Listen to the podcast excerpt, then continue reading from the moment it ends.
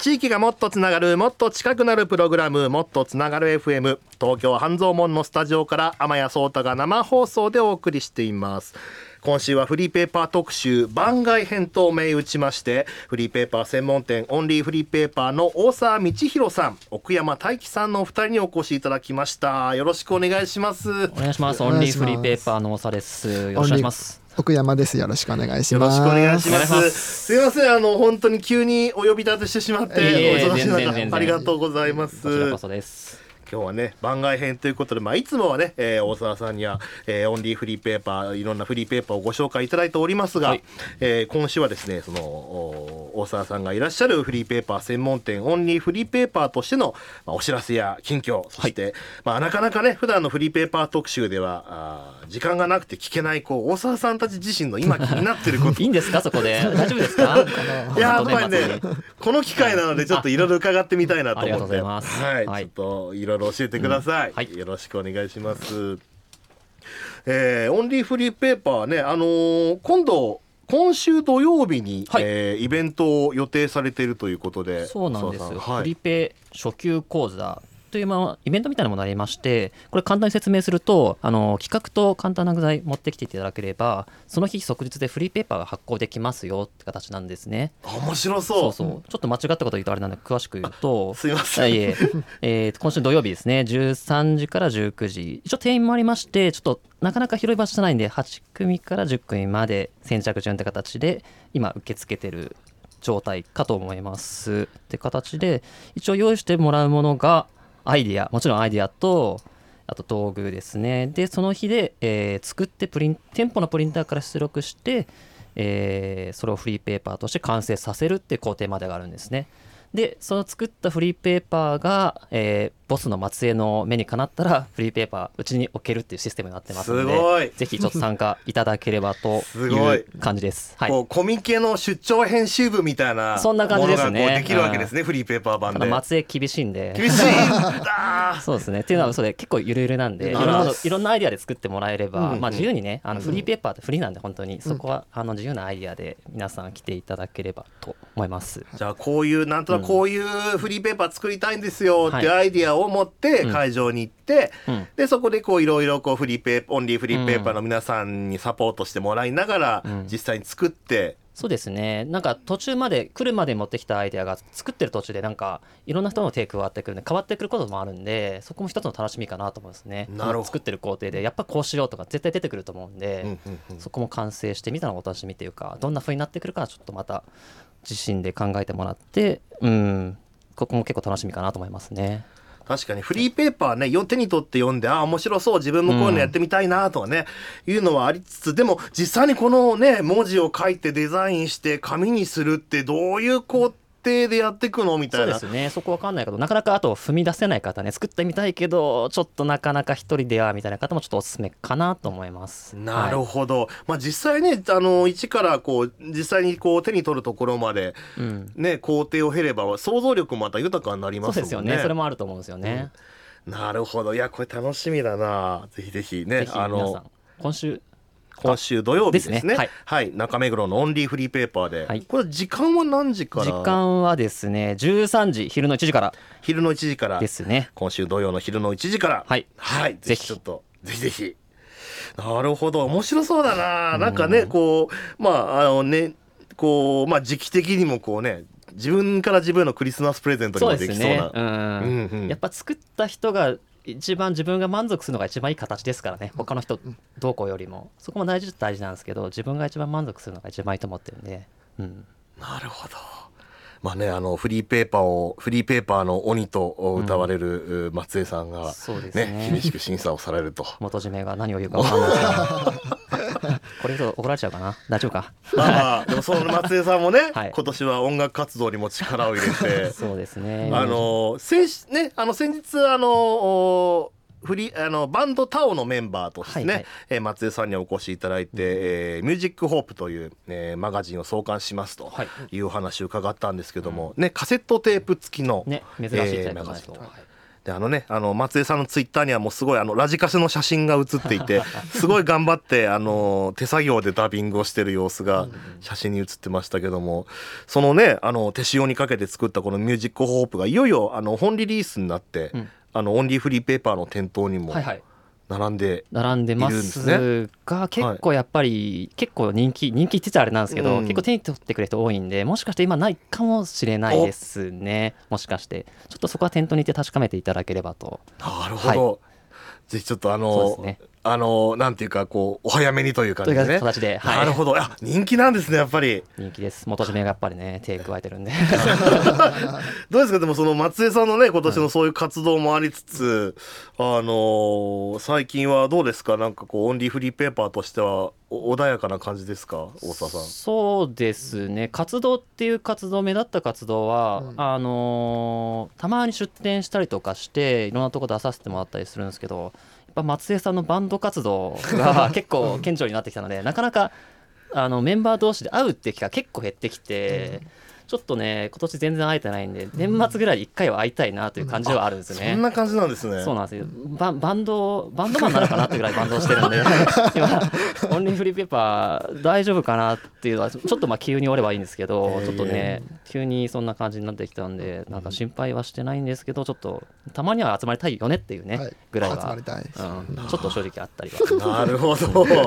そうか、ちょっと初めてそのオンリーフリーペーパーの今を知りました。そうなんなかなかそういったことがなくてあんまり俺たち俺かメンバー同士ってあんま合わないんですよ。うんうん。あの LINE グループもあるわけじゃないしないよね。ね。ないですね。俺だけのけぼのにされてるってことないんだよね。大丈夫だよね。あーはい。あはい、そうなんですよね。なくて、なかなか会う機会もあんまりないんで、ちょっと会いたいなってのはあります。なるほど、ありがとうございます。まあでもね、あのいつもはこのフリーペーパーについての話をいろいろ伺ってますけども、うん。まあいつもそのね、あのフリーペーパー作者の方をご紹介いただいて、えーますけども、まあここでちょっとその大沢さん、奥山さん個人としてですね、今ちょっとこう気になっている、うんうん面白いなっていうフリーペーパーがあったらちょっとこの際なんで伺えたらなと思うんですけども、はいはい。あ大沢さん。のー駅でもらえるメトロポリターナ、ちなみにご存知ですかね、皆さん？あの東京メトロのね、はいはいあの駅の中で配ってるやつですよね。そうそう。で、アートとかカルチャーを特集したものなんですけど、それぞれの途中の。結構その中にですね、あの以前来てもらったイカ文庫さんの連載とかあったり、あと月永さんの映画特集があったりして、俺ここら辺結構好きで、結構カルチャーが好きなものなんで、ここら辺は結構毎月見てますね。ああ、もっとつながれ FM のフリーペーパー特集にもご登場いただいたね皆さんの執筆時に、はいはい。おイカ文庫さんも書いてるんですね。そうなんですよ。イカ文庫、本日は閉店なりって形で、それぞれのあのおすすめの本とかね、うん、それぞれのテーマ決めて、ちょっと、バイトちゃんとチャット形式で話したりとかして、結構面白い感じで進んでるんですよね。あ面白いですね、うんチャットを載せたりしてるんだそうなんです。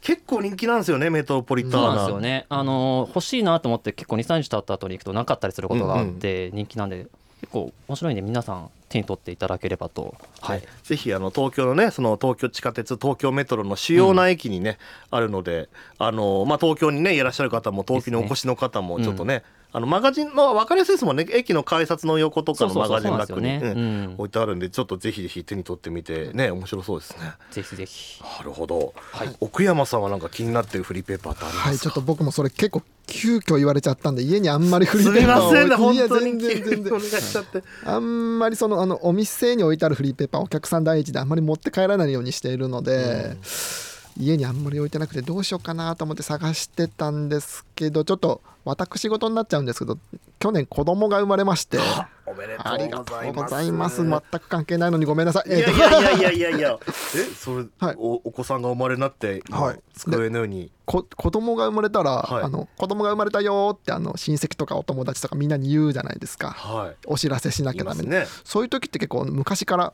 命名何々みたいな札とかはいはい、はい、送ったりするじゃないですか、うん。あと最近だと結構それがポストカードみたいになっててあのー命名何々と写真があるポストカードを配ったりするっていう。であ可愛いなと思って僕も自分で作りたいなと思って作って結構500部とか作って会う人だね。結構作っちゃったんですよね。だいぶ余っちゃったんですけどそれを会う人会う人にみんな手渡しで渡しててほんん別に何があるわけでもなくて楽しいから渡してたんですけどあれい一回気づいたらあれこれフリーペーパーなんじゃない？って思って。おお、はい。ポストカードが。ポストカードが。そう自分のことを発信するためのフリーペーパー。こういうやり方もあるんじゃないと思って思い返してみると結構フリーペーパー自分の個人的なことを書いたフリーペーパー小さい冊子を置いてあるものがあったりしてそれとどう変わるのかなって昔からこういうある文化ってフリーペーパーに近い文化じゃないのかなって思って今日はちょっとそのポストカードを持ってきました。おおありがとうございます。今あのねスタジオにお持ちいただいたポストカードあのすごいカラフルなあのちょっとねあのおオレンちょっと赤赤何色と表現したらいいのか。サーモンピンクですかね。サーモンピンクそうですね赤ちゃんっぽい色ですうね。んはい。あったかいサーモンピンクのね縁取りがされて、そこに中央に写真があしらってらってねあのお子さんを、あの抱えているはい。奥山さんと嘘。奥様と、お いいです。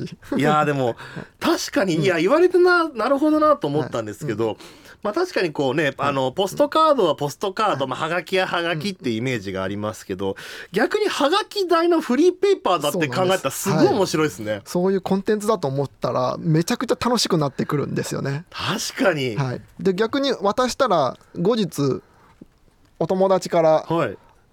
あら手書きそのう奥山くん奥様へっていうポストカードをもらいまして。かわいいかわいい。手書きのハガキでもらうと嬉しいですね。そう本当になんかフリーペーパーのやり取りみたいな本当にそこになんか利害関係とかあるわけではないので。ああフリーペーパー同士のやり取りって面白いですね。今結構そのメッセージを送るビジュアル付きでメッセージを送るのって、LINE スタンプポンって終わったりしたりするのをわざわざ紙に印刷して送り合うみたいな文化って、結構フリーペーパーだなって思ってて。確かに。はい。まあねあの年末迫ってきて皆さんあの年賀状、そうなんです。ね、はい。あのいつもだとわあこんな書かなきゃいけない、めんどくさいなみたいなね、はい。あのもうはい。皆さんもあるかと思うんですけども、でもそれも考えようによっちゃね、はい。あのお正月元旦の朝に何十枚とフリーペ手書きのはがき台のフリーペーパーが届くって考えたらめっちゃ嬉しいですね。めっちゃ嬉しい。こんなにたくさん読読み物のコンテンツがしかもごく個人的なものが送られてくることってそうそうないんですよね、確かにあとこの時期ふクリスマスのポストカードとかもありますしあーいいですね。この時期フリーペーパーフィーバーだなっていう。確かに、はい、そうかこれはフリーペーパーなんだなって思うとそうなんです。ね普段そういう本とか書くっていうイメージがない人でも、うん。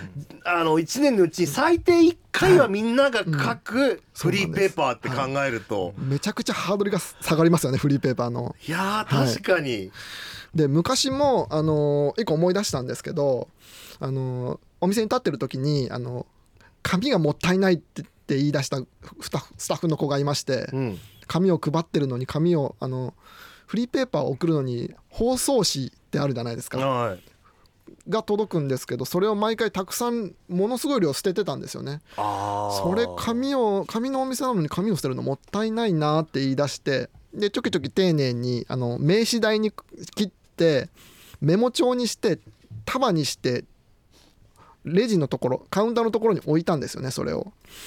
でその時隣に置いてあるフリーペーパーと何が違うんだろうっていう話になって。なるほど。この深いですね。紙の束とこっちの紙の束は何が違うんだろう。ご自由にお使いくださいって書いてあるんですよねこの紙の束にも。はい。でご自由にお持ち帰りくださいとも書いてある。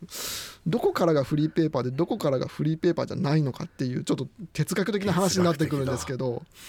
でもうそこで結論は出たんですけどフリーペーパーは定義づけできないっていう閣議決定をしまして、はい、まあだって紙にね書いてある以上、それをこうマガジンとして読む人もいれば、うん。紙の素材として受け取る人も確かにいてて、はいもう受け取り方次第ってことですそうよね。なんです。よだから本当にフリーペーパーって奥が深いし自由度高いしハードル低いし楽しい文化だなっていうのを今日ちょっとお伝えしたいなと思って。なるほど、まあだから包装紙を切ってこう閉じればこうそれもまた、えーフリーペーパーになるように。実用的な。なるほど、はい。文字を書くとか写真を撮るとか以外にもそういうフリーペーパーの作り方があるってことですよね。紙の質感だったりこのポストカードもそれぞれ紙の質感違うじゃないですか。違いますね。は紙の質そうこれもコンテンツになるんですよねそのザラザラした感じがちょっと風合いがいいし僕もこのはいはい。えっと息子の写真が載ってるの柔らかい風合いで赤ちゃん用のものにしてみたりとか、あー手触り、はい、手触りも一つ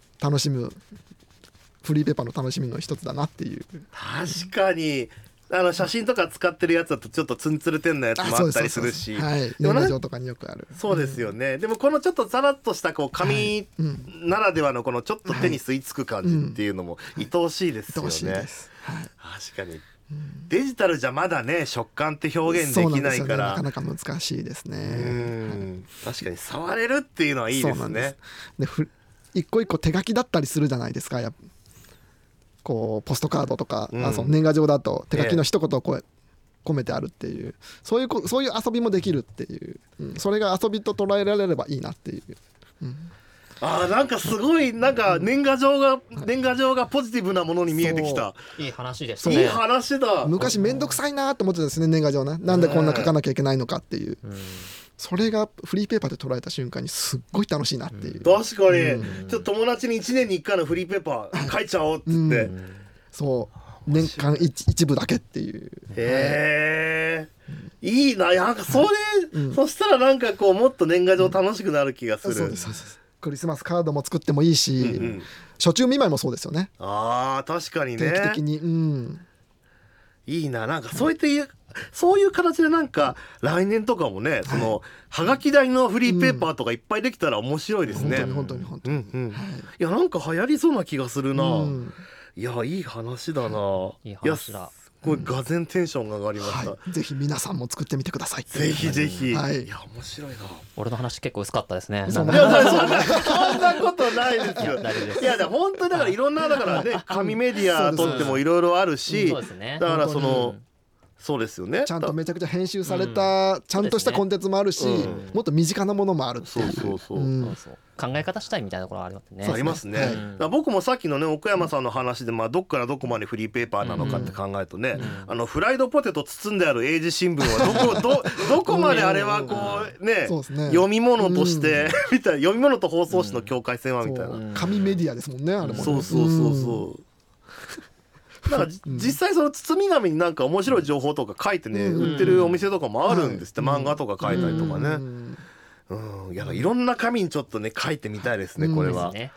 いや面白い、えー今週はですねオンリーフリーペーパーの沢道弘さん奥山大樹さんをお迎えしております。い。や前半はかなり盛り上がりました。ありがとうございます。フリーペーパーの見方がね変わるような、なるほどっていうお話でしたけどね。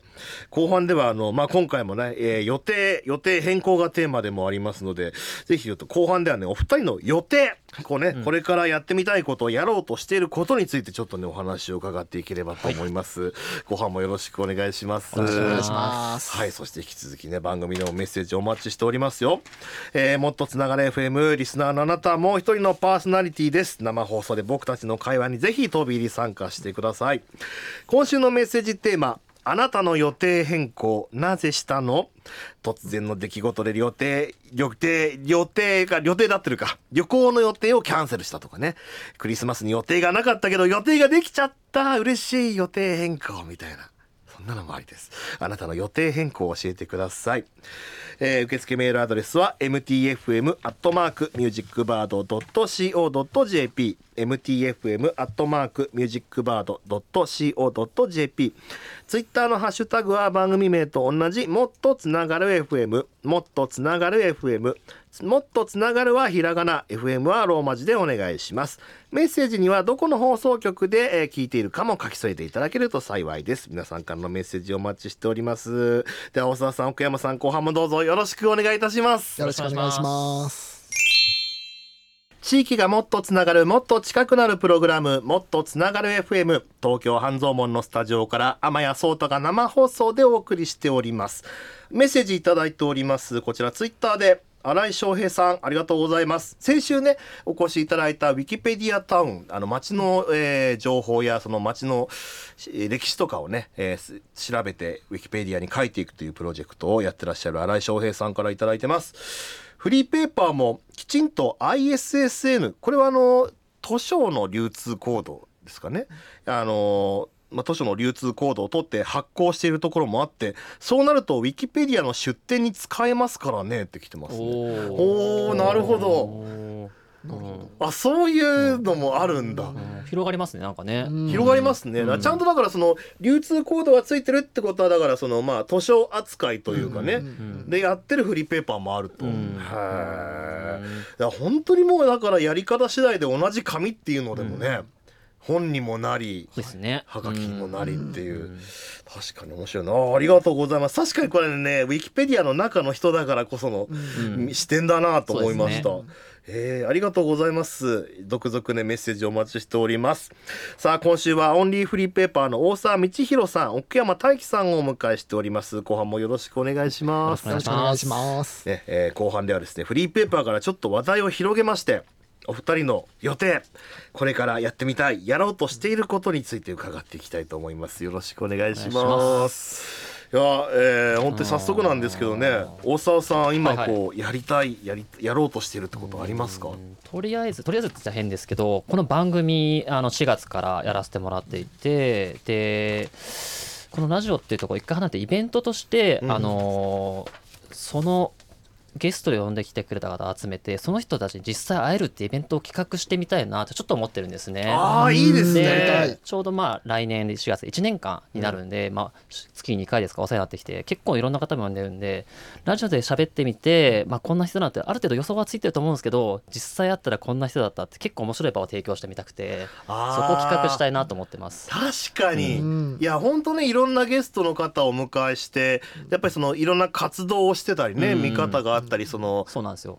フリーペーパーだったらね実際にこのうんフリーペーパーもも、うん。その配れるね、うんフリーペーパー持ってらっしゃる方もいるし、そうそう実際イベントで場所を作って、まあ、もちろんその発行してるフリーペーパーの配布だったり、うん。あとなんかいろんなことやって物販とかもやってるところもあるんで、ね物を売ったりとかそこら辺はちょっとこれ言ったからにはやっぱりやりたいなと思ってます、ああいいですねもうちょっとねうん。放送で言っちゃいましたから、ね。あいや今更引けねえって感が。いやそうですねそうやっぱりねそうしないとなかなかね。そうね。そうすると俺やっぱりこうね、うん。言ったからにはってなってそうそうそうそう、なんですよ。いろいろこうね、うん。やり始めますから、うん。あいいね。実際にね、うん。だ本当にこうね放送にまああのいね一周こうご登場いただいたっていう、うん。以上にこう実際に仲良くなってほしいなっていう気持ちはやっぱりあって。う、ん、うん。発行者ふ面白いフリーペーパー発行してるとやっぱ例外なく面白いですからね、うん面白い。そこはそうなんで、ぜひ会って会える場所を作るといった意味で、ううんんそこはやってみたいですね。会いたいです。やりましょうこれ。やりますかじゃあ。やりましょう、うん。もっとつながるフェスをやりましょう。そうですね。4月会えるんだ。1年になるんでそろそろちょっとじゃあ企画をしようかと。そうですね。はい。お、あ、いいな、ちょっと楽しみだ。楽しみな予定ができました。そうですね言っちゃった、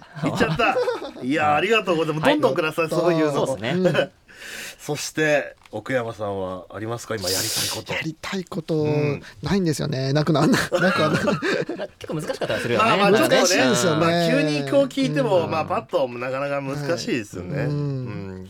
難しいです。難しいやりたいこと。完全に個人的なことにはなるんですけどね,、まあうん。そうですね。個人的なやりたいことはあってオンリーフリーペーパー以外になっちゃったりするんですけど、うん。はい僕オンリーフリーペーパー以外で今農業の仕事してまして、はい。はい、この間もちょっと出させてもらった時に実家がいちご農家でカフェをやってるって話をちょっとさせてもらったんですけど、はい。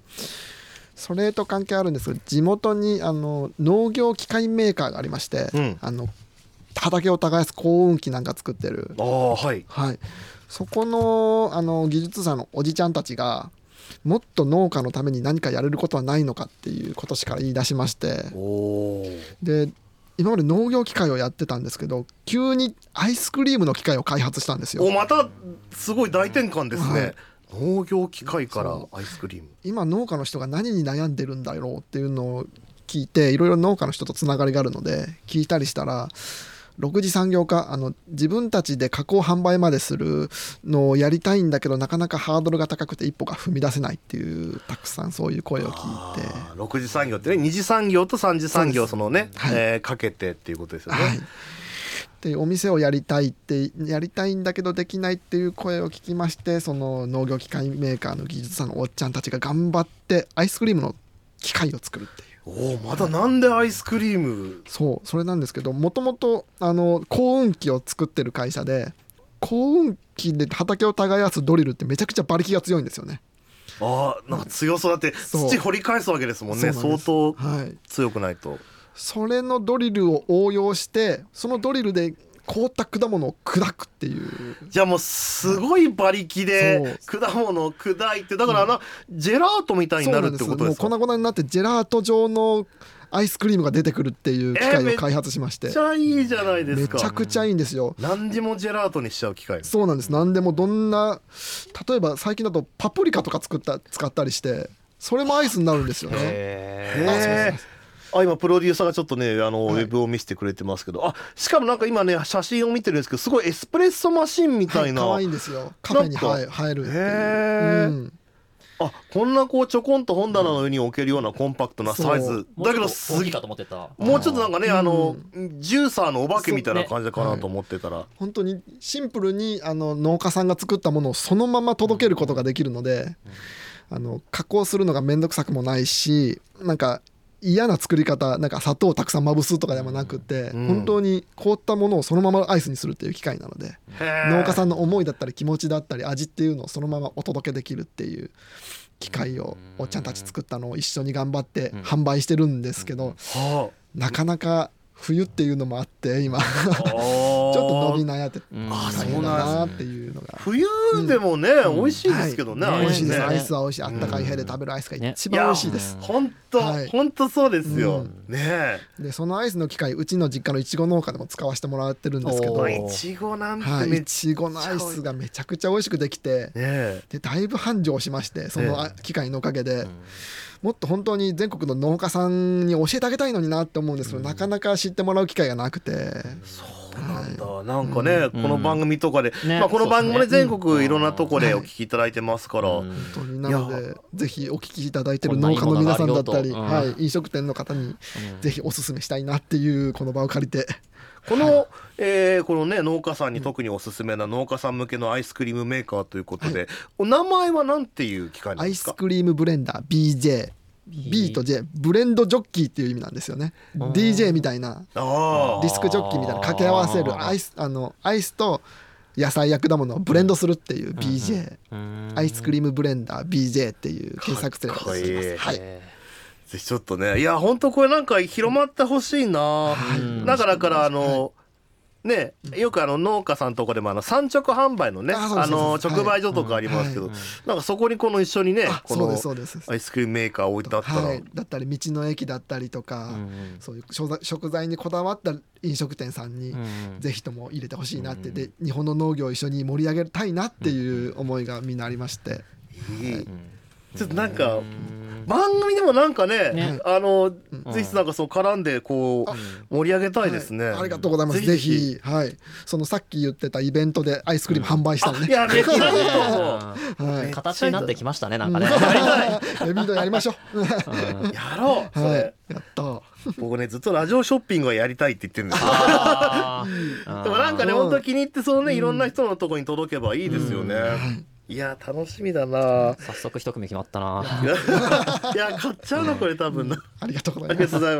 いやなんかすごい今日はね予定ということでいろいろお話伺いましたけど大沢さんも奥山さんもかなり楽しそうな予定を、そうですね。まあやっぱりイベントラジオに乗っかってるとねどうしても本人のなんか性格だ、最後までやっぱ伝わらない感じもちょっとしていて実際に会ってみては分かることって結構やっぱあると思うんで、うん、うん、そこはやってみたいなとは、うん、ラジオの枠超えてやってみたいと思ってます。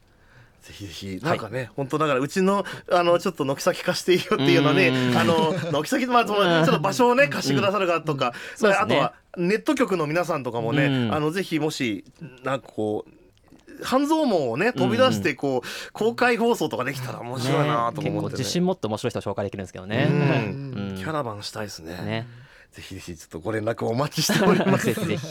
はいというわけでね今週はフリーペーパー特集番外編ということでオンリーフリーペーパーの大沢道弘さん奥山大樹さんをお迎えしてお話伺いました。大沢さん奥山さん今週本当ありがとうございました。ありがとうございました